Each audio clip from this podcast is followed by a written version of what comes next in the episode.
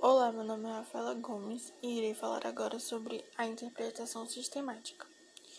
A interpretação sistemática, por sua vez, analisa normas jurídicas entre si, pressupondo que o ordenamento é um todo unitário, sem incompatibilidades, permite escolher o significado da norma que seja coerente com o conjunto. Principalmente devem ser evitadas as contradições com normas superiores e com os princípios gerais do direito.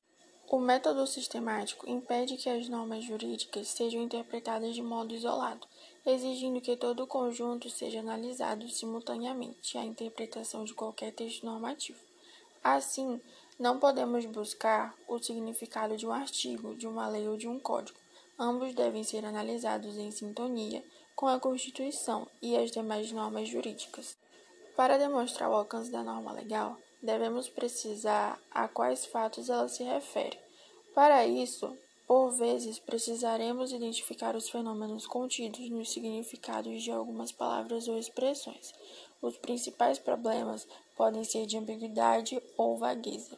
Um signo é ambíguo quando possui mais de um significado possível. É vago quando não conseguimos determinar seu significado.